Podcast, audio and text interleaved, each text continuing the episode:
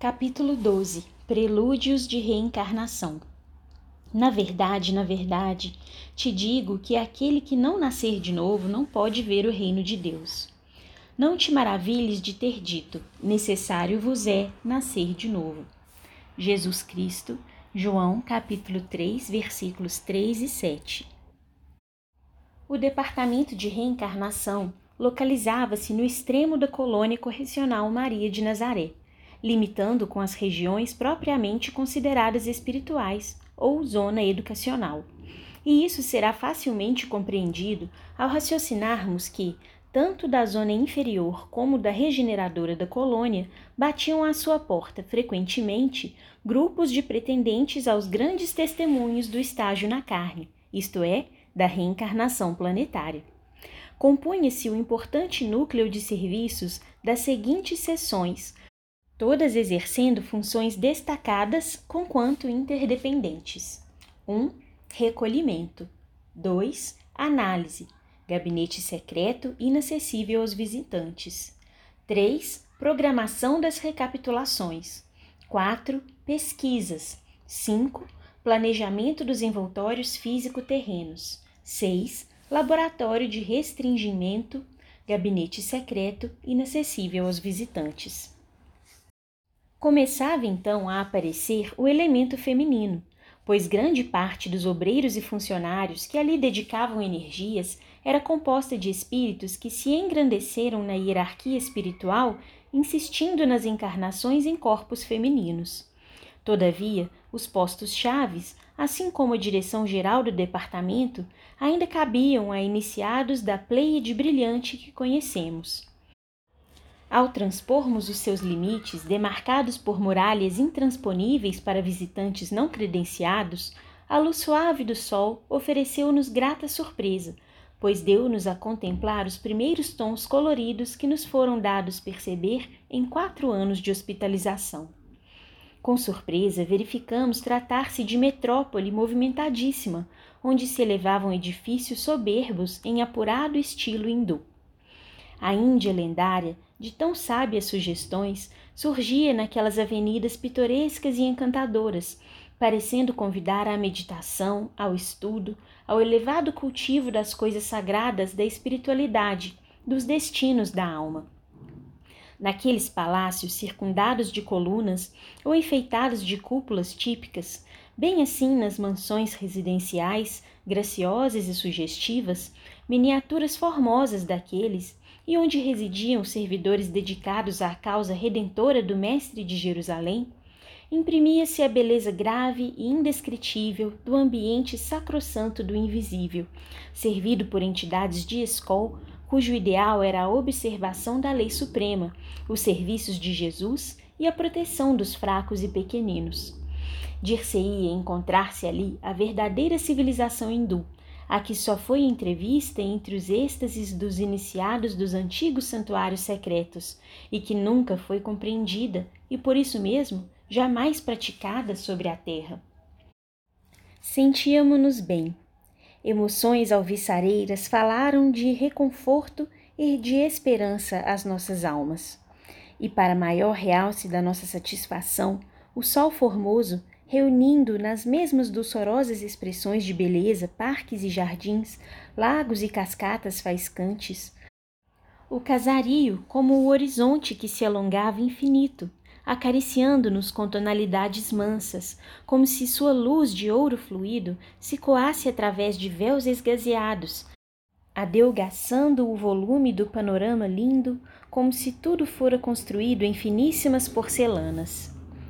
Guiados por nossos caros amigos canalejas, penetramos o belo edifício onde se estabelecia o governo central do departamento.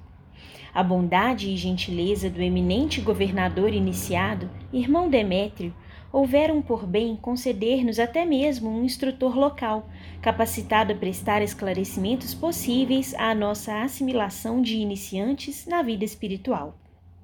Era este uma jovem dama, cujo semblante risonho e atraente nos infundiu imediata confiança.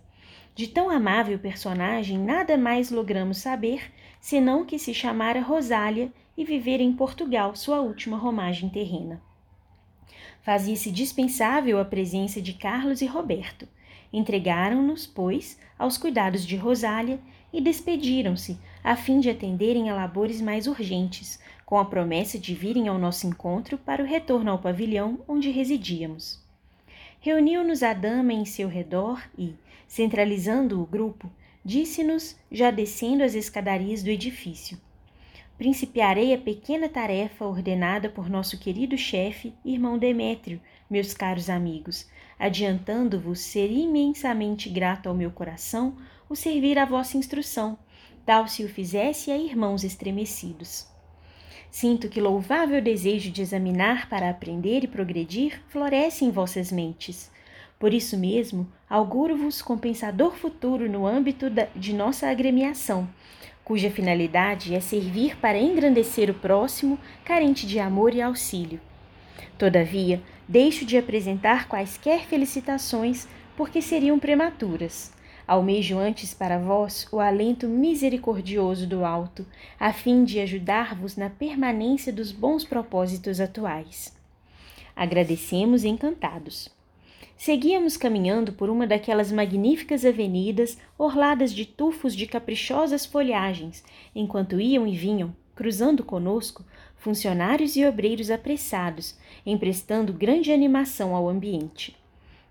Singular silêncio continuava a reinar nesse novo núcleo, tal como sucedia aos demais já conhecidos, o que não deixou de despertar nossa atenção.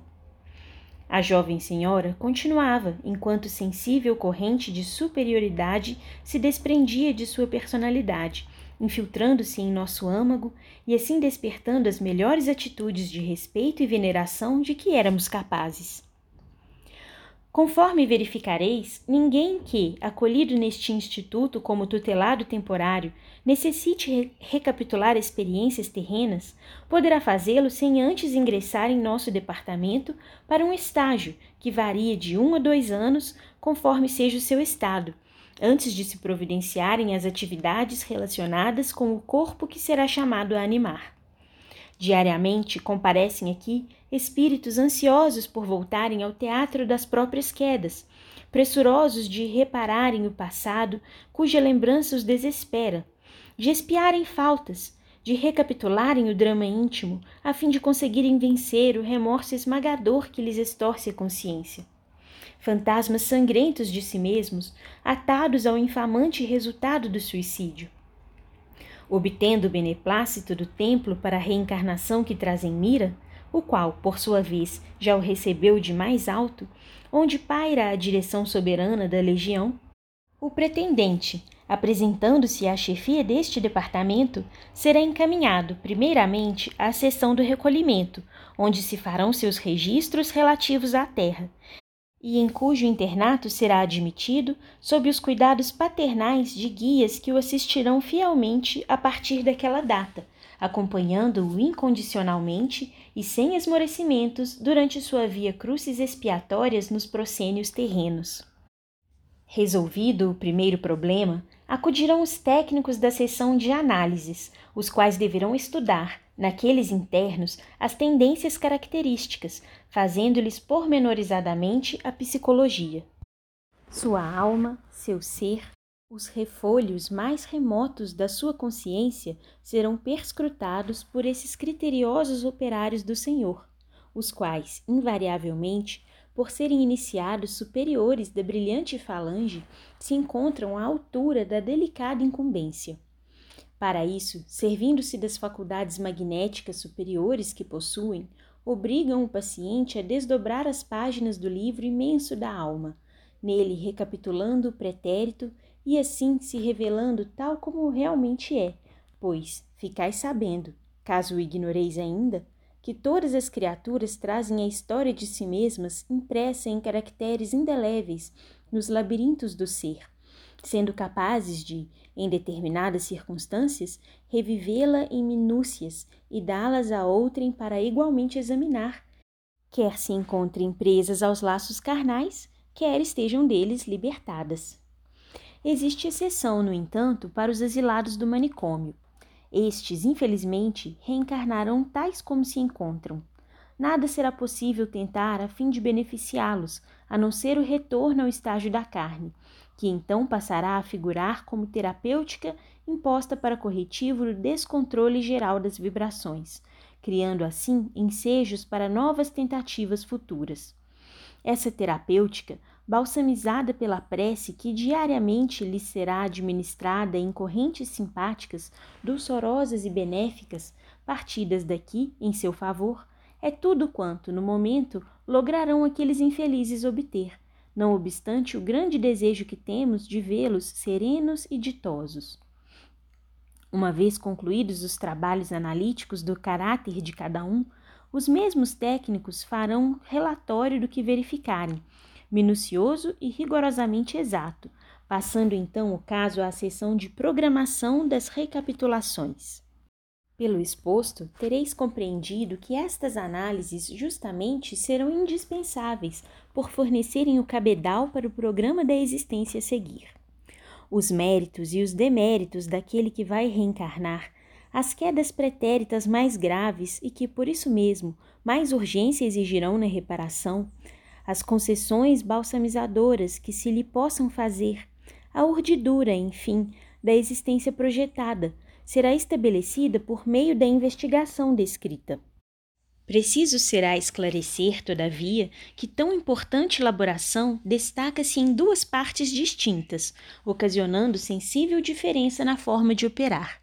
Será dificultosa, exigindo até várias experiências, torturantes mesmo até para o próprio operador, quando o condenado à galé da carne provém da zona inferior da colônia, isto é, dos departamentos hospitalares, assim como das prisões da torre, ao passo que será simples revisão para efeito de técnica, constatação indispensável aos relatórios quando o pretendente haja sido interno do instituto propriamente dito, ou seja, da região regeneradora onde se efetivam os estágios para a reeducação, o colégio da iniciação, etc., para os quais não tardareis a ser encaminhados.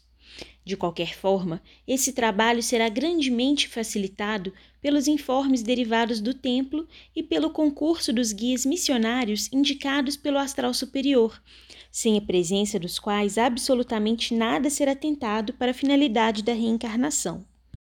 Estabelecida a programação, concluído o esboço das lutas expiatórias ou reparadoras daquele que vai reencarnar, de acordo com suas forças de resistência moral, possibilidades de que disponha para a vitória, previstos os empreendimentos que possa concretizar a par das expiações, as realizações para que possua capacidade, as facilidades que deva encontrar pelo caminho, justo efeito dos méritos anteriormente conquistados, ou as dificuldades que, em seu próprio benefício, venha a deparar durante o desenrolar da existência, justa consequência de deméritos que arraste do mal passado, Firmado, enfim, o panorama da vida que o espera dentro da reencarnação terrena, que tanto lhe convém e a qual, geralmente, tão desejada é pelo próprio pecador batido pelo arrependimento, será o belíssimo trabalho, verdadeira epopeia sabiamente traçada, encaminhando-o à direção geral da colônia, que o examinará. 28. Nota da médium. Não se deverá fazer conclusões exageradas dessa exposição. Antes da encarnação, o espírito poderá escolher as provações da pobreza, por exemplo, sujeitando-se então às peripécias do grau de pobreza que lhe convém acarretar para sua existência.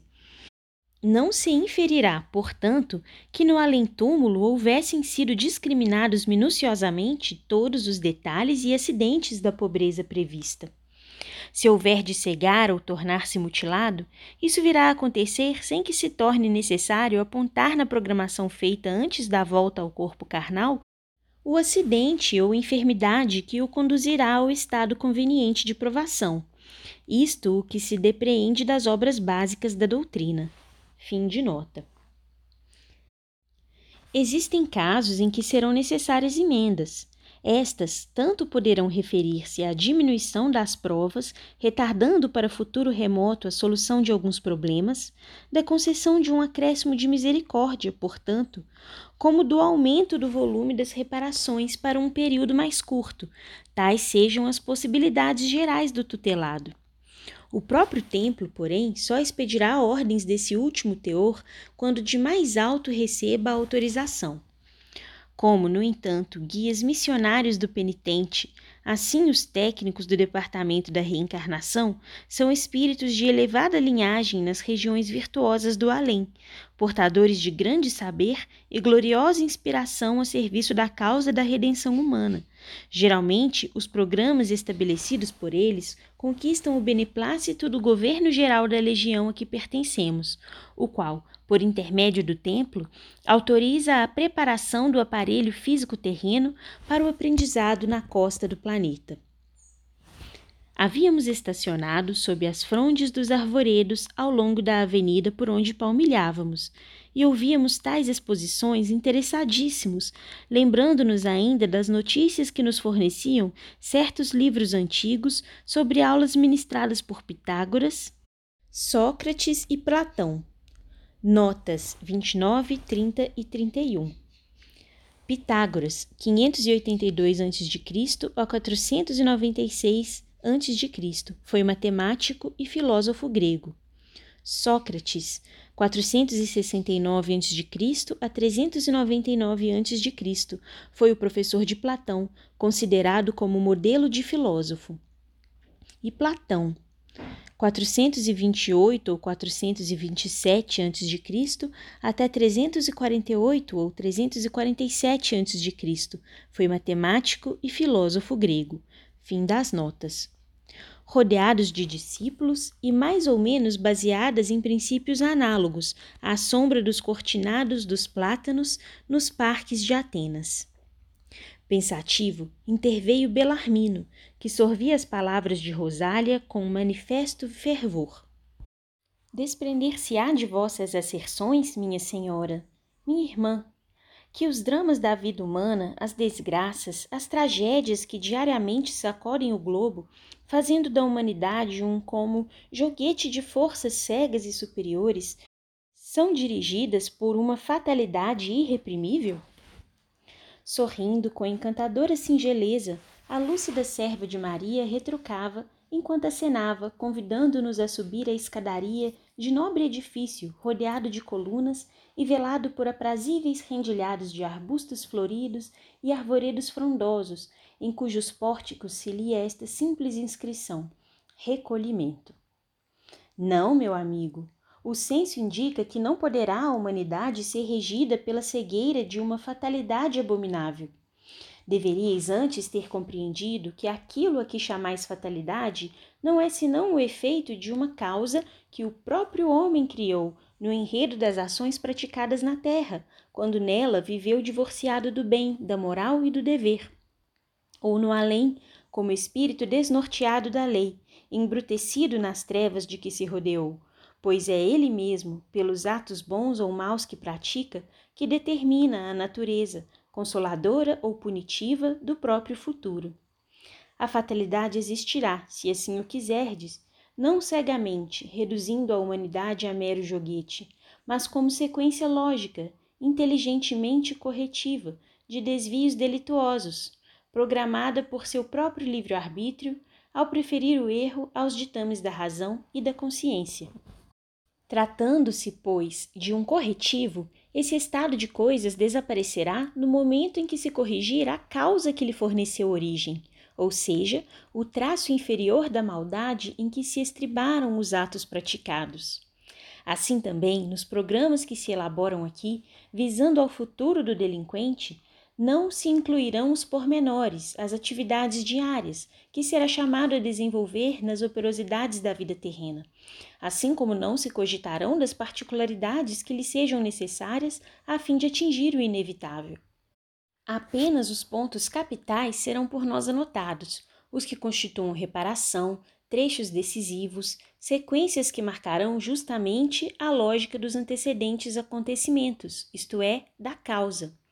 A própria expiação encontra-se de tal forma arraigada na consciência do pecador, como efeito dos remorsos, das necessidades de progresso de um passado criminoso, que ele mesmo, sob o impulso de sua vontade livre, dar-lhe-ia cumprimento, ainda que não fosse delineada sob o critério dos nossos relatos.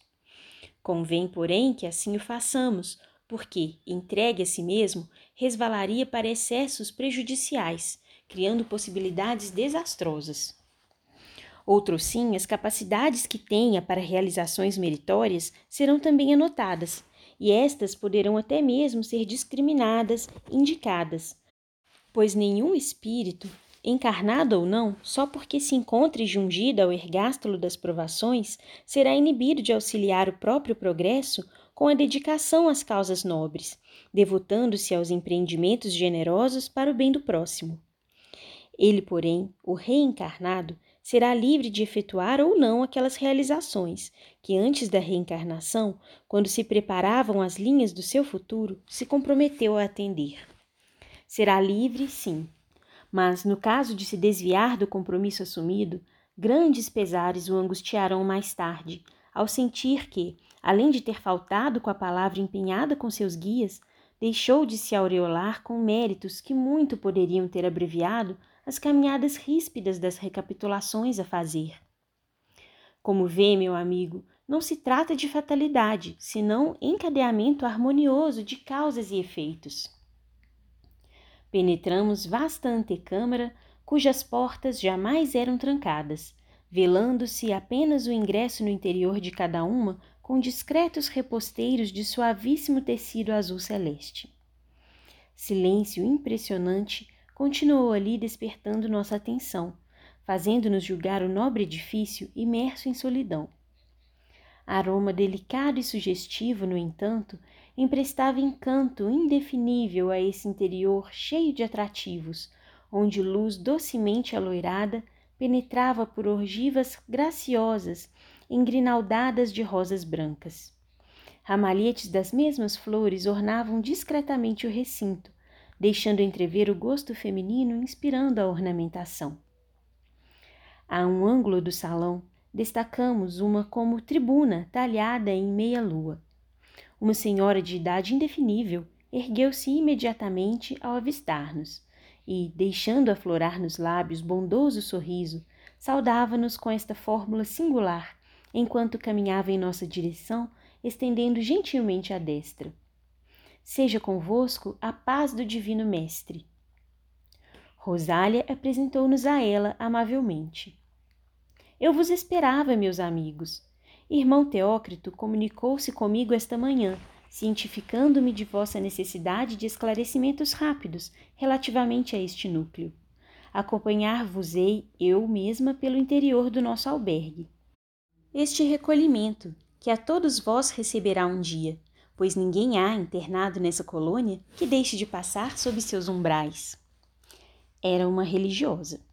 Seu hábito nível, como esbatido por fosforescências de ouro pálido, que se diriam provindas da luz que se projetava sobre o aprazível recinto, era muito belo, assemelhando-se à túnica de uma virgem lendária glorificada por poema sacro arrebatador. Não cogitei saber a que congregação religiosa pertenceria, quando na terra, essa dama encantadora, que, agora, no mundo espiritual, nos surpreendia como funcionária de uma colônia auxiliar para a correção de suicidas, colaborando ao lado de ilustres iniciados das doutrinas secretas nos serviços da vinha do Senhor. Sei, porém, que honrando certamente o hábito humilde no desempenho de tarefas terrenas nobilitantes, eu havia agora sublimá-lo no além, no seio de congregação fraterna e modelar, onde merecia dirigir uma das mais importantes sessões, tal como a sessão do recolhimento, como fiel iniciada cristã que era. Gentil e bondosa, convidava-nos a repousar por alguns instantes, oferecendo a cada um de nós, assim como a Rosália, uma das suas belas rosas, enquanto falava, risonha e simples como grácil menina. Na época em que vivi, reclusa e quieta, no convento de Santa Maria, no nosso exílio terreno, cultivava rosas em minhas horas de lazer, quando um ou outro enfermo não requisitava meus serviços para além dos muros que me insolavam. Foi esse o único passatempo que fruí no mundo das sombras durante minha última romagem nele realizada. Eu falava às rosas como às outras demais flores. entendia-as, educava-as, criava-as como se o fizesse a seres pensantes muito queridos. Divertia-me com elas e com elas confidenciava, depositando em suas corolas perfumosas as lágrimas que os infortúnios oriundos das desilusões e das saudades terrenas me extraíam do coração. Na comunidade não se permitia possuir sequer um animalzinho, um pássaro que fosse, nada que pudesse desviar o afeto e as atenções das reclusas dos deveres austeros a que eram obrigadas, ou da contemplação íntima a que se deveriam invariavelmente quedar no intuito de alimpar caráter e sentimentos para a boa sintonização com os eflúvios divinos. Mesmo as flores não eram para mim que cultivava, senão para a comunidade mas eu seguia as normas estatuídas por Francisco de Assis e estava certa de não haver nenhum mal em dedicar um pouco dos meus afetos também às mimosas flores que despontavam dos canteiros sob meus cuidados. Habituei-me a elas desde então. E não só não me impediram de harmonizar vibrações com os planos do amor e do bem, como até as continuo cultivando em plena intensidade da vida espiritual, sem jamais esquecê-las. Bem impressionado com os encantos que se desprendiam da virgem religiosa, Belarmino aventou uma interrogação que reputei indiscreta e de muito mau gosto. Sim, disse ele, vejo que continuais cultivando rosas nestas paragens do mundo invisível. Sinto-me, porém, confuso. É, pois, possível uma tal coisa, irmã? Irmã Celestina, para vos servir, caro irmão Belarmino. Como assim? Não vedes aí as flores? Como não ser então possível? Oh, e por que não se cultivariam flores no além-túmulo, se é aqui e não nos mundos materiais que existe o verdadeiro padrão da vida, enriquecido a cada dia com os progressos de cada um de seus habitantes? Acaso existirá na terra alguma coisa, no que concerne ao bem e ao belo, que não seja pálida reminiscência conservada da pátria espiritual pelos preceitos ali retidos? O fluido da vida, que faz germinar as flores e as plantas terrenas, perfumando-as, alindando-as, encantando-as, não é porventura o mesmo que fecunda e anima a quintessência e suas derivações, das quais nos utilizamos nestas regiões? O artista divino que enfeitou a terra com tantos motivos galantes não é o mesmo, porventura, que vivifica e embeleza o universo todo? Agradecemos a dádiva mimosa, que parecia refulgir e vibrar, possuída de ignotos princípios magnéticos. Aspirávamos o aroma sutil que impregnava o salão, enquanto a interlocutora nos fazia passar a extensa galeria, sustida por colunatas majestosas. Dir-se-ia um claustro. De um lado e outro, portas esculpidas em motivos clássicos hindus alinhavam-se, e de cima a mesma claridade fluida e doce, acendendo tonalidades aloiradas a cada passo, infundindo confiança e alegria. Guiou-nos a gentil senhora a algumas daquelas portas e, enquanto entrávamos, surpreendidos verificávamos pertencerem a extensos dormitórios. Esclarecia ela. Quando se positivam a necessidade e a época de o asilado desta colônia retornar ao aprendizado da carne, a fim de completar o compromisso da existência interrompida com o suicídio, apresenta-se ele ao departamento de reencarnação, acompanhado dos mentores pelos quais vem sendo assistido, e oferecendo as recomendações e autorizações necessárias provenientes da chefia do departamento em que fez o estágio entre nós. Do gabinete, pois, de irmão Demétrio, será encaminhado a esta sessão, e aqui passará a residir como interno hospedamo-lo com afeto e satisfação, procurando tornar o estágio o mais consolador e reanimador possível, porquanto geralmente o suicida é um triste a quem coisa alguma alegrará.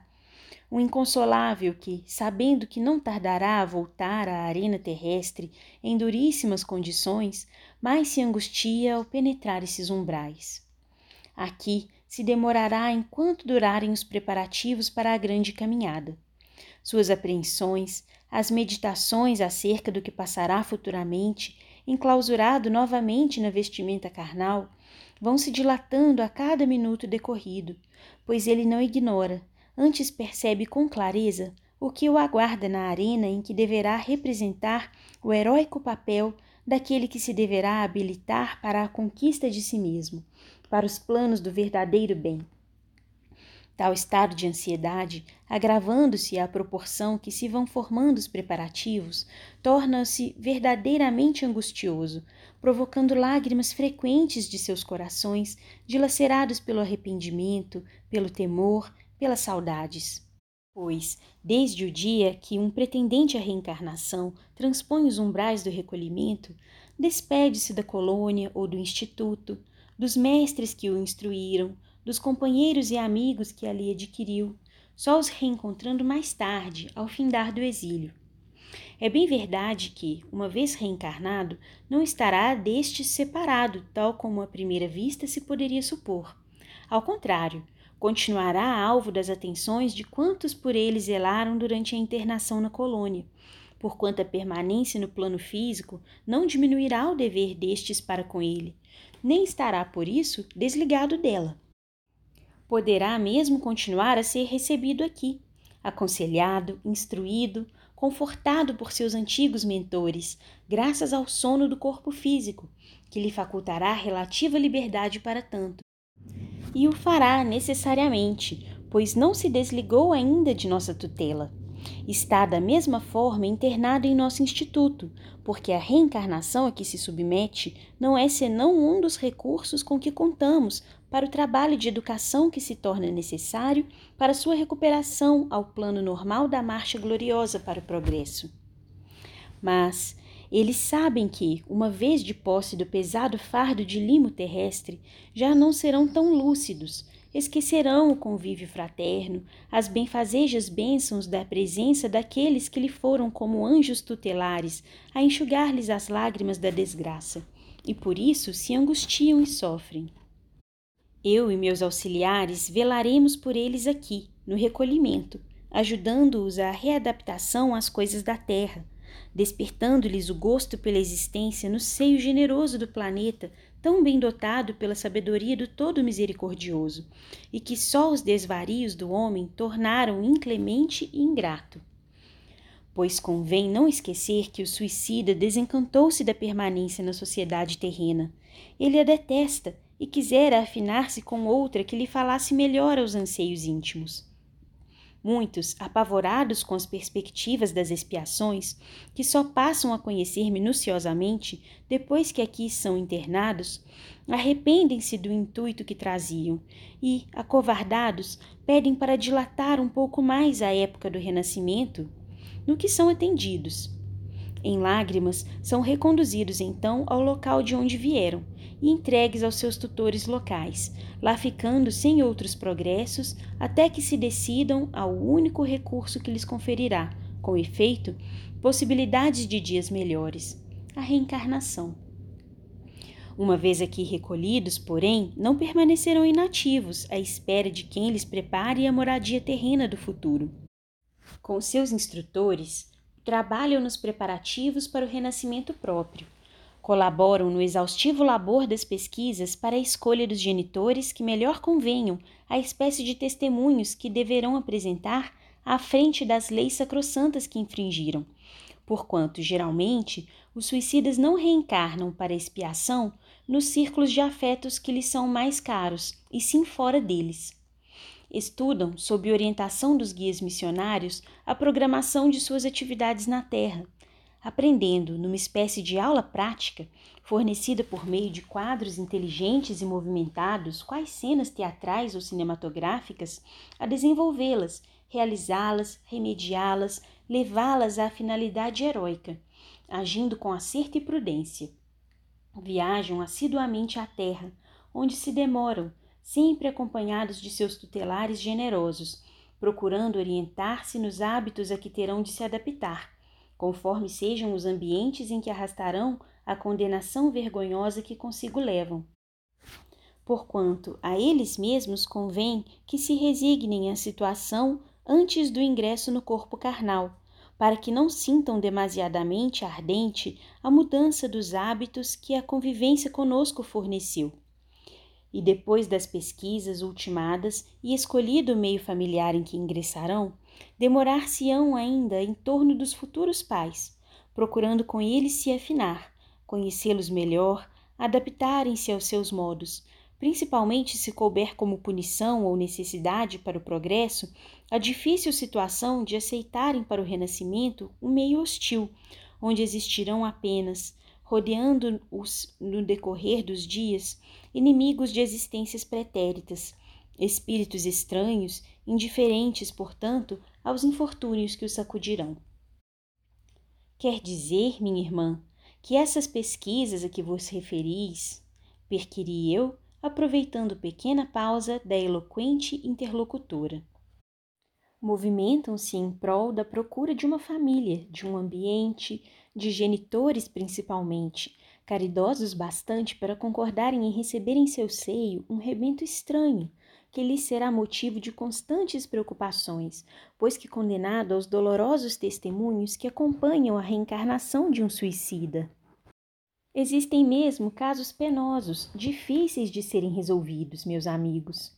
E é quando desgraçados, como aqueles que vistes no manicômio, ficam aqui, detidos no recolhimento, esperando que se lhes consigam genitores, pois, como sabeis, eles, além de incapacitados para a colaboração com seus mentores no tocante à própria causa, o estado que arrastam é de tal forma precário que, para o renascimento, só lhes permitirá a possibilidade de um invólucro material entorpecido por achaques insolúveis, inacessível ao estado normal da criatura encarnada, constituindo angustiosa provação para os pais que os receberem. Consoante já foi explanado perante vosso entendimento, muitos daqueles infelizes voltarão à vida planetária ocupando corpos carnais paralíticos, dementes, possivelmente surdos mudos, enfermos incuráveis, etc, etc. E apenas deverão planar em ambientes onde existam grandes provações a serem espiadas pelos pais. Então, seus guias e dedicados mentores estabelecem, com aqueles que têm possibilidade de se tornarem genitores e possuam débitos gravosos a solverem perante a divina justiça, comoventes convênios, acordos supremos como este, que concordem em receber em seu seio aqueles desditosos como filhos e os amparem na via crucis da expiação, pois eles necessitam da reencarnação a fim de voltarem a si do entorpecimento a que o suicídio os arrojou e assim melhorarem de situação. Que pratiquem, pelo amor do Divino Cordeiro, imolado no alto do Calvário por muito amar os pecadores e desejar reavê-los para as aleluias da vida imortal, tão sagrada caridade, porque a suprema lei do amor ao próximo lhes conferirá o mérito da boa obra, favorecendo-lhes oportunidades dignificantes para realizações rápidas no plano da evolução, para os estados compensadores e felizes. Que consintam em se tornarem temporariamente agentes da Legião de Maria, agasalhando em seu lar generosos pupilos seus, dos mais infelicitados pelo passado pecaminoso, até que fim de expiação necessária, a qual lhe sobrou da lição pavorosa do suicídio pois determina a lei que a caridade cubra uma multidão de pecados. E eles, genitores, que também faliram contra a supremacia da incorruptível lei, veriam muitos delitos levados à conta dessa sublime virtude que bem poderiam praticar, servindo aos sagrados desígnios do Criador. No entanto, meus amigos, se alguns bondosamente concordam em se desincumbirem da honrosa com amarga tarefa, Outros existem que as rejeitam, preferindo reparar as próprias faltas até o último ceitil a contribuírem com seus préstimos para que um destes infelizes repare a consequência do gesto macabro que preferiu, sob um teto amoroso e honradamente constituído. Não se sentindo a isso obrigados por lei, preferem as asperezas das próprias provações ao lado de prole sadia e graciosa, a suavização das penas com a concessão de oportunidades generosas e compensadoras, sob a condição de exercerem a sublime caridade de se prestarem à paternidade de pequenos monstrengos e anormais, que só lhes acarretariam desgostos e inquietações. E como, pois, reencarnarão esses miseráveis companheiros de desgraça, ó Deus do céu? Como nós reencarnaremos então, nós a quem tudo faltará, até mesmo paz? Inquiri, impressionado e ansioso, lembrando-me de que eu voltaria ao corpo certamente cego, Mário sem as mãos, Belarmino enfermiço e infeliz desde o berço. Obtereis novos informes na sessão de pesquisas, meus caros irmãos. Por agora, porém, visitemos estas dependências que também a vós abrigaram um dia ao iniciardes as jornadas reparadoras.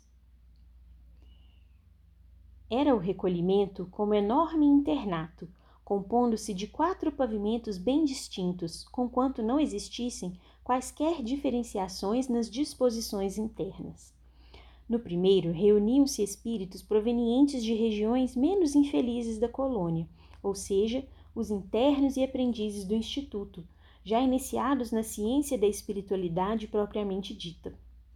No segundo, permaneciam os abrigados do Hospital Maria de Nazaré, que preferiram a reencarnação imediata, bem assim os do isolamento, ao passo que o terceiro abrigava os prisioneiros da torre e o quarto era reservado aos do manicômio. Ao elemento feminino reservava-se hospedagem idêntica, localizada, porém, em sítio vizinho ao nosso, em edifício separado. Celestina levou-nos a tudo esmiuçar. O que vai reencarnar seria ali registrado: seu nome, o local onde renasceria, a data do acontecimento, o nome dos pais, o período que deveria passar investido da existência planetária, etc, etc. Tudo em torno dele ficaria modelarmente arquivado. Os internos viviam ali irmanados por idênticas preocupações, orientados pelos assistentes incansáveis que tudo tentavam a fim de vê-los vitoriosos nas pelejas dos testemunhos das lides terrenas. A qualquer parte a que as obrigações do momento os requisitassem, isto é, a terra, os gabinetes de análises onde eram submetidos à melindrosa intervenção já descrita, as sessões de programação das recapitulações e de pesquisas, seria o recolhimento o ponto de retorno, para onde convergiriam todos até o término dos preparativos e para onde gravitariam mais tarde, quando extinguida a existência corporal para que então se preparavam. Estes, isto é, os preparativos, frequentemente se dilatavam por algum tempo, exceção feita aos pupilos do manicômio, cujas providências para o retorno à gleba terrestre eram sucintas, resumindo-se quase que exclusivamente aos trabalhos de pesquisas. Uma vez concluídos os penosos prelúdios, adivinham as fases das realizações. Era quando a chefia do departamento expedia ordens à direção do laboratório de restringimento para iniciar a operação magnética necessária ao caso do renascimento, assim como a respectiva atração para o feto, cujos elementos biológicos já se encontrariam em processo de desenvolvimento no óvulo fecundado, no santuário das entranhas maternas, as quais mais não seriam, então, do que o prosseguimento do mesmo laboratório, uma como dependência temporária ou de emergência do Departamento de Reencarnação, sujeita à vigilância dos técnicos incumbidos do magnificente serviço e dos guias missionários do espírito que, assim constrangido e restringido em suas vibrações normais, ia modelando o corpo à proporção que se adiantava o fenômeno da gestação. E explicaram-nos ainda que o molde ideal para se definir a forma desse feto em elaboração seria justamente o corpo astral que no momento trazíamos, o perispírito, o que amplamente ao nosso entendimento esclareceu quanto ao que viria a ser o futuro corpo que ocuparíamos, estruturado sob o magnetismo doentio de vibrações oriundas de grandes desgraçados como nós, segundo o que, com efeito, já nos haviam participado os pacientes mentores. Não nos permitiram entrada no laboratório de restringimento, assim como não fora permitida a visita aos gabinetes de análises. No entanto, informaram-nos de que, ao se internar no laboratório, não se prenderia a ele o condenado. Ao contrário, poderosas correntes magnéticas que partiriam das próprias forças ilimitadas e divinas que mantêm o universo impeliam-no para o corpo que deveria habitar, afinando-o com este, ao mesmo tempo em que harmonizava o seu perispírito ao daquela que consentira, voluntariamente ou constrangida por um dispositivo da grande lei, em ser sua mãe, para com ele sofrer e chorar a consequência dramática e irremediável do suicídio, de delitos graves e desonrosos. Que durante a época desta atração, que se opera lentamente, à proporção que a gestação progride, vai o condenado perdendo pouco a pouco a faculdade das recordações do próprio passado, uma vez que seu corpo astral sofreu restringimentos necessários ao fenômeno da modelagem do feto, coisa que se verifica também graças ao auxílio magnético e vibratório dos psiquistas afetos ao delicado certame, sobre a vontade e sobre as vibrações mentais do paciente.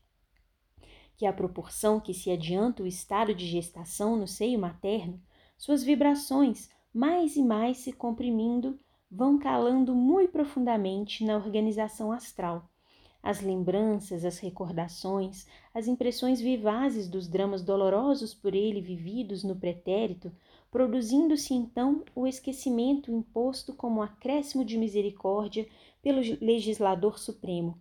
Condoído das desgraças que adviriam, se os homens pudessem recordar livremente os verdadeiros motivos porque nascem na terra em condições lastimosas, muitas vezes lutando e chorando do berço ao túmulo. Que ao entrar para ali, inicia-se em seu amargurado ser um como estado pré-agônico, fácil de ser compreendido em virtude do constrangimento que sofrem todas as suas faculdades, a sua mente, as suas vibrações.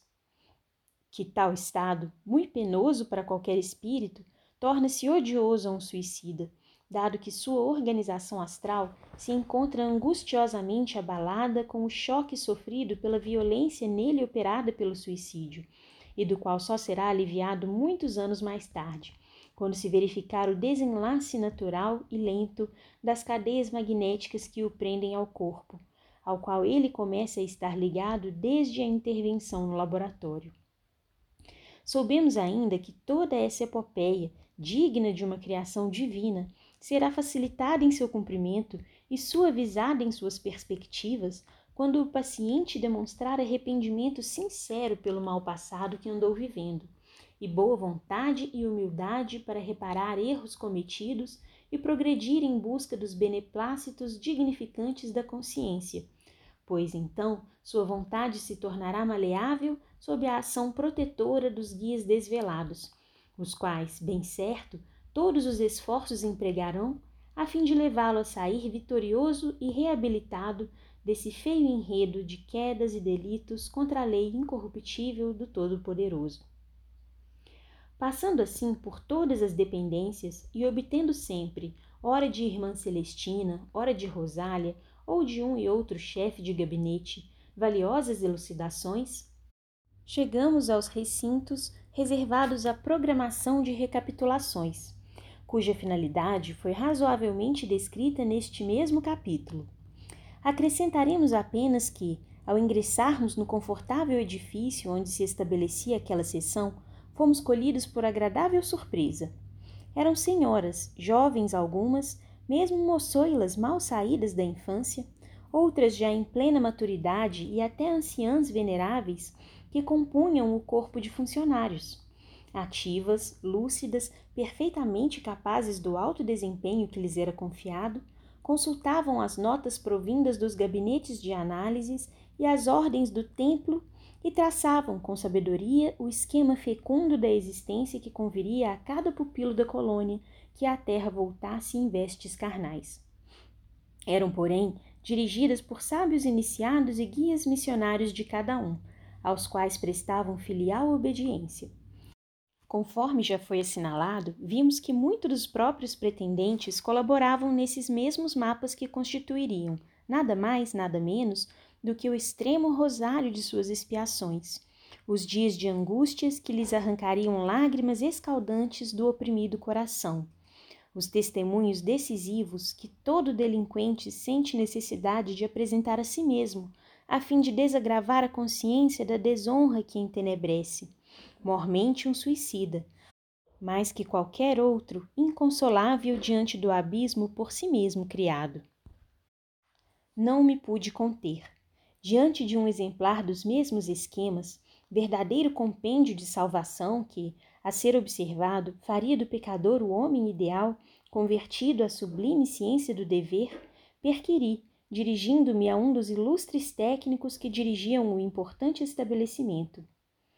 E todos nós, os suicidas, uma vez reencarnados, chegaremos a observar perfeitamente tal programação? Sorriu o insigne psiquista, não encobrindo, no entanto, certa expressão melancólica, ao tempo que respondia. Se tudo quanto aí fica, meu amigo, se deriva de uma causa, é evidente que a mesma causa deva ser corrigida, a fim de que os respectivos efeitos se harmonizem com a lei incorruptível que rege a criação. Se há uma programação a ser observada, é que a Justiça Suprema pôde ditá-la, e por isso será observada a despeito de quaisquer conveniências ou sacrifícios. A legislação que fundamenta os princípios desta instituição é a mesma que move o universo absoluto. Daí o serem as nossas determinações concordes com a mais perfeita equanimidade, o que equivale a dizer que não será possível o deixar de ser rigorosamente cumprida pelo penitente uma programação destas, uma vez que, se ela existe, é porque o próprio paciente a originou com as causas que forneceu com seu mal proceder. Ela, pois, existe com ele, está nele, tomando parte na sua personalidade, e será preciso que a observe para libertar-se do cortejo de sombras que sua inobservância em sua alma pro projeta. Aliás, ele pode observá-la, tendo para isso todas as possibilidades. Se nem sempre, porém, o faz, será porque se deixou novamente desviar da boa rota. Então, adquirirá novas responsabilidades e repetirá duas, três, quatro romagens planetárias para que possa pagar até o último ceitil os débitos que haja adquirido para com a suprema lei, segundo a advertência do mestre insigne. A essa altura, despedimo-nos da amável cultivadora de flores deixando a sessão de programação de recapitulações para atingirmos a de pesquisas. Grande número de funcionários emprestava ali eficiente colaboração, sob a direção de um chefe e vários subchefes, pois os serviços haviam de ser elaborados por comissões compostas de duas a quatro personagens e um dirigente, os quais recebiam incumbência da preparação de possibilidades para a reencarnação de determinado grupo de exilados. Havia, porém, como não ignoramos, escassez de trabalhadores. Assim foi que encontramos, prestando valiosos concursos a mais esse departamento, algumas personagens nossas conhecidas de outras localidades, tais como o próprio Teócrito, dirigindo pequena caravana de investigações cujas operações se desenvolveriam, como sabemos, sobre a crosta terrestre e composta de seus discípulos Romeu e Alceste. O conde Ramiro de Guzmán chefiando outra comissão, da qual faziam parte os dois irmãos canalejas.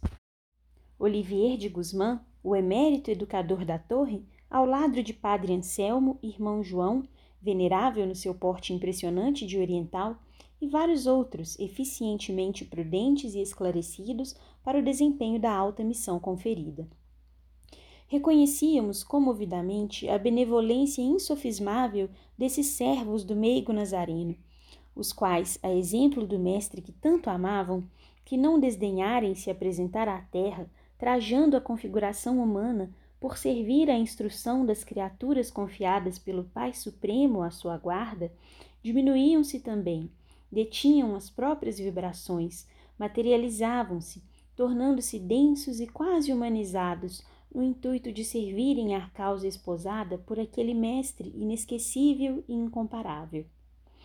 Admirava-nos o fato de merecermos da parte deles tão expressivas demonstrações de fraternidade, enquanto, enternecidas, nossas almas murmuravam ao nosso senso que cumpriria correspondêssemos a tão amorosas solicitações, dispondo-nos a atitudes passivas, dignas de tão nobres instrutores. Irmão Teócrito desviou-nos de tais cogitações, encaminhando-se até nós e saudando-nos, após o que interrogou sorrindo. Segundo o que venho observando, meus amigos, tendes aproveitado bastante das instruções que vos têm sido ministradas. Estou informado do vosso interesse por tudo, o que a mim causa excelente impressão, por pronunciar modificação compensadora em vossas resoluções e necessariamente em vossos destinos. Que deduzis do quanto até agora observastes? Foi Belarmino de Queiroz e Souza quem se fez portador da opinião geral. Deduzimos, eminentíssimo irmão, disse com veemência, que se nos fora dado conhecer estas coisas quando homens, seria mais que provável termos evitado suicídio, conduzindo-nos por sistemas opostos aos que nos perderam. Quanto ao que a mim particularmente concerne, entendo que serei forte para as consequências que terei que arrostar destino afora, até cobrir os déficits que me enxovalham a consciência.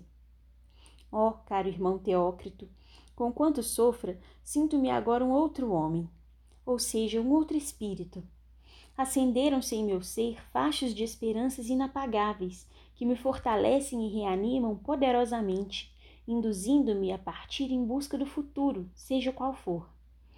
Saber positivamente que existo, que sou, que serei, convencendo-me de que nenhum só dos meus afetos mais santos, de minhas aspirações, meus ideais, assim como dos esforços empregados para o enriquecimento de meus cabedais intelectuais e morais, se perderão jamais, triturados nas crenas execráveis da morte, por mim julgado outrora o ponto final de tudo quanto existe, certo de que a eternidade é minha sublime herança, a qual me assistem direitos legítimos pela filiação divina de que, como espírito descendo, e por isso também capacitado de que deverei alcançar a sucessão dos evos, progredindo incessantemente, enriquecendo minhas faculdades com atributos que me levarão a atingir honrosamente planos magníficos da espiritualidade, com a conquista de mim mesmo para a realização do ideal divino, é para mim felicidade arrebatadora que fará escurecer sacrifícios e lágrimas, domar fadigas, arrostar todas as consequências delituosas do passado, para só me ocupar da conquista do futuro. Ainda que tenha que galgar calvários dolorosos, excruciantes. Jamais, como homem, concebi possibilidades de tornar-me herói de tão sublime epopeia. Estou disposto a lutar, irmão Teócrito, a lutar e sofrer para aprender, realizar e vencer Sei o que me aguarda no embater das existências que se sucederão no meu trajeto. Sei que de horas amargas hão de sacudir-me as potências da alma, nos séculos que se dobarão no carreio de minha jornada evolutiva. Mas não importa, não importa. Eu sou imortal, e se um Deus Todo-Poderoso me destinou à eternidade, será para a realização de um ideal sublime, cuja verdadeira perfeição escapa às minhas concepções ainda bisonhas de precito de uma colônia correcional. Não, porém, para errar e sofrer sempre, porquanto o Criador onipotente não se limitaria a deixar à sua descendência tão parcos recursos de ação.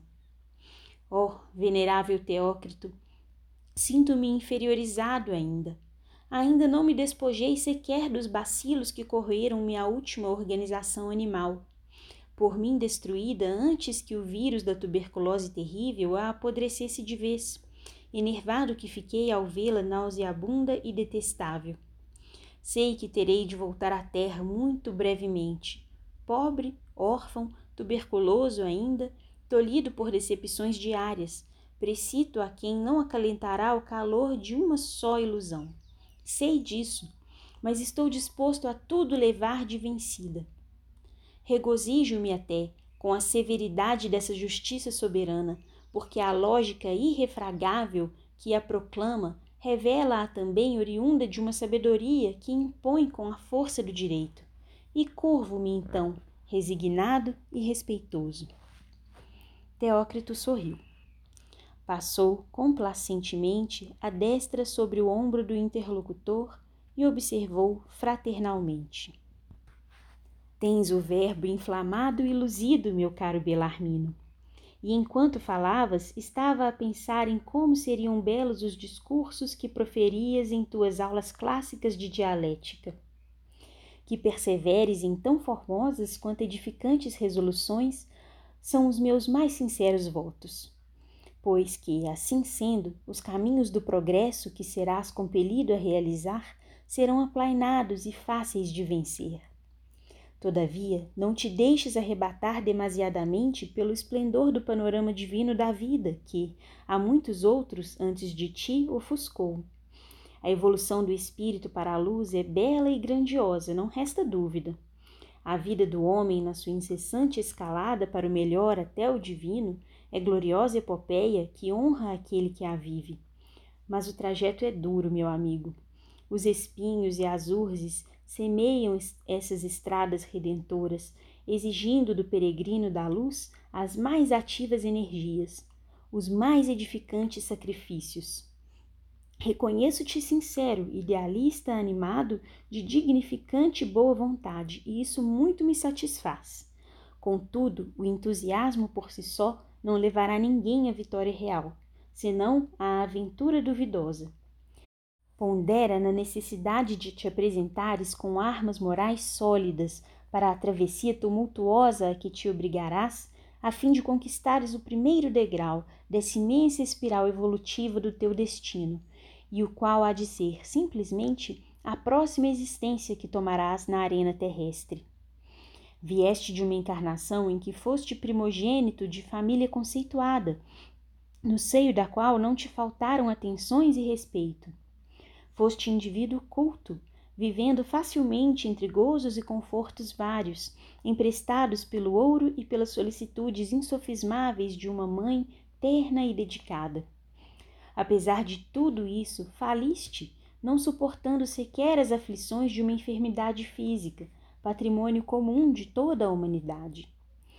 Pensa agora, meu caro Belarmino, no que será a tua vida, sendo tu, como desejas, órfão, pobre, doente, baldo de consolações e esperanças, perseguido por adversidade irremovível será também uma epopeia, não pequena e nem despida de sublime grandeza, a ser vivida e vencida.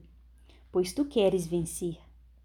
Porque será um calvário de redenção que deverás palmilhar com resignação e dignidade, jamais entre revoltas e ultrajes à providência, porquanto isso empalideceria a vitória, se não a anulasse.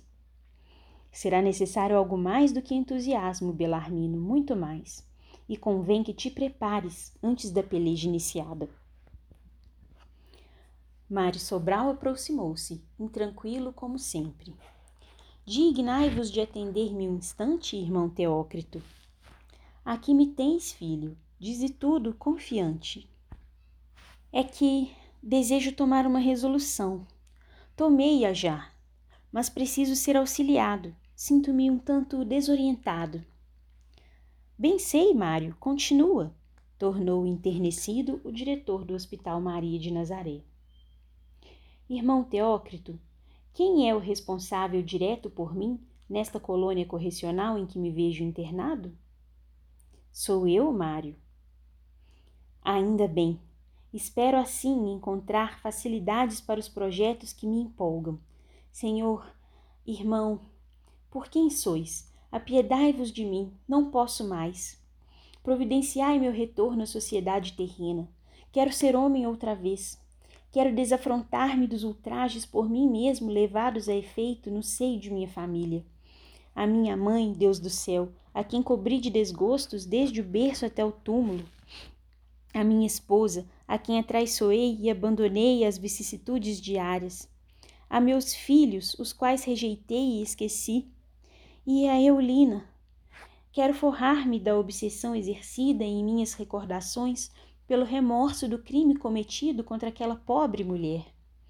Preciso esquecer, irmão Teócrito, ó, oh, acima de tudo esquecer, a fim de lograr tréguas, serenidades, para desenvolver ações apaziguadoras, capazes de amansarem as angústias que me aferventam a consciência. Tudo quero tentar, a fim de que eu também progrida, já que a lei é progresso incessante para toda a criação, conforme as instruções que aqui recebemos. Quero espiar e reparar. A imagem humilhada e frágil de Eulina, indefesa sob minha brutalidade, debatendo-se na agonia malvada do estrangulamento entre minhas mãos. Absorve minhas faculdades, anulando ensejos para quaisquer outras ponderações, obsidiando minhas ideias, enlouquecendo as fibras mais íntimas do meu ser. E eu preciso afastar da mente esse quadro satânico, a fim de poder sentir o perdão do céu orvalhar de esperanças a minha consciência inconsolável. Quero sofrer, irmão Teócrito. A trágica tormenta do vale sinistro não bastou. Não foi por Eulina que ali me debati, mas por mim mesmo, seguindo os escalões dissonantes do meu ato de suicídio.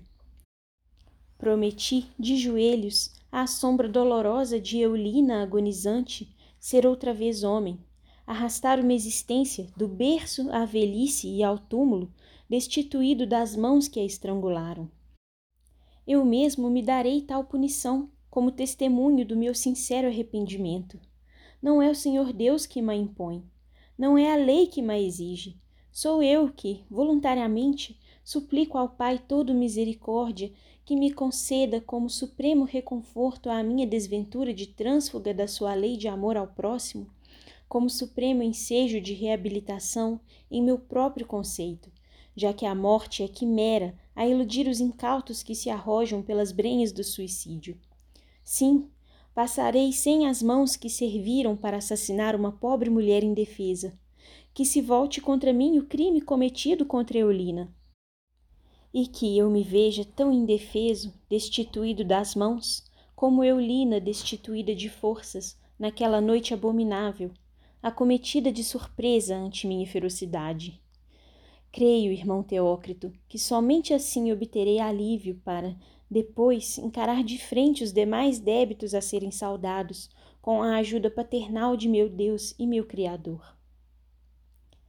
O antigo boêmio de Lisboa discorria desfeito em prantos, ao passo que nosso digno tutor espiritual, enternecido, obtemperou gravemente. Já refletiste maduramente na extensão das responsabilidades que arrostarás com semelhante reencarnação, meu pobre Mário? Já, irmão Teócrito. Sim, reconheço-te sincero e forte para o resgate plenamente arrependido do passado culposo. Realmente, esse será o recurso aconselhável para o teu caso. Medida drástica que te moverá com muito menor morosidade à reabilitação honrosa que de ti exige a consciência. Pondera, no entanto, que foste também suicida, e, por isso, necessariamente, as condições precárias em que se encontra tua presente organização, teu envoltório fluídico, modelador que será da tua futura estruturação carnal, levar-te-á a receberes, com o renascimento, um corpo enfermo, debilitado por achaques irreparáveis no plano objetivo ou terreno. Eu o desejo, irmão Teócrito. Tudo, tudo ser-me-á preferível ao suplício deste remorso que me mantém egrilhoado ao inferno que se alastrou por minha alma. Ao menos como homem, quando tudo me faltar, para só as desgraças me flagelarem, teria um consolo, o qual a misericórdia do todo generoso Pai concederá como esmola suprema à minha irremediável situação, o esquecimento. Condoído, o belo iniciado prometeu interessar-se imediatamente pela sua pretensão, acrescentando paternalmente: No momento que se concluam as instruções que vos temos propiciado, visita-me no meu departamento, Mário, a fim de estabelecermos entendimentos para os preparativos de tão melindrosas realizações. Em seguida, convidou-nos a tomar parte na comitiva que, sob seus cuidados, buscaria pesquisar meios para a reencarnação, já ordenada e programada, de alguns pupilos seus, os quais se submeteriam, assim, à terapêutica por excelência, ainda sob sua vigilância, muito embora vários deles já não se encontrassem dependentes do Hospital Maria de Nazaré. Iríamos, no entanto, como simples observadores, visto nossas condições não permitirem colaboração de qualquer natureza. Já de posse das instruções necessárias e pronto para encetar a espinhosa missão, o abnegado paladino de Maria voltou-se para nós outros, exclamando: Temos ainda muito tempo pois os serviços que me estão afetos somente serão realizáveis pela calada da noite. E de repousar, meus caros amigos, até que vos mande buscar, a fim de seguirmos para o local indicado, uma vez que só pela alta madrugada estaremos de volta. Roberto e Carlos de Canalejas aproximavam-se, no intuito de reconduzir-nos ao pavilhão onde residíamos. Rosália despedira-se, prometendo reencontrar-nos no mesmo local já no dia imediato para o prosseguimento das recomendações do nosso muito querido tutor, irmão Teócrito. Fim do capítulo.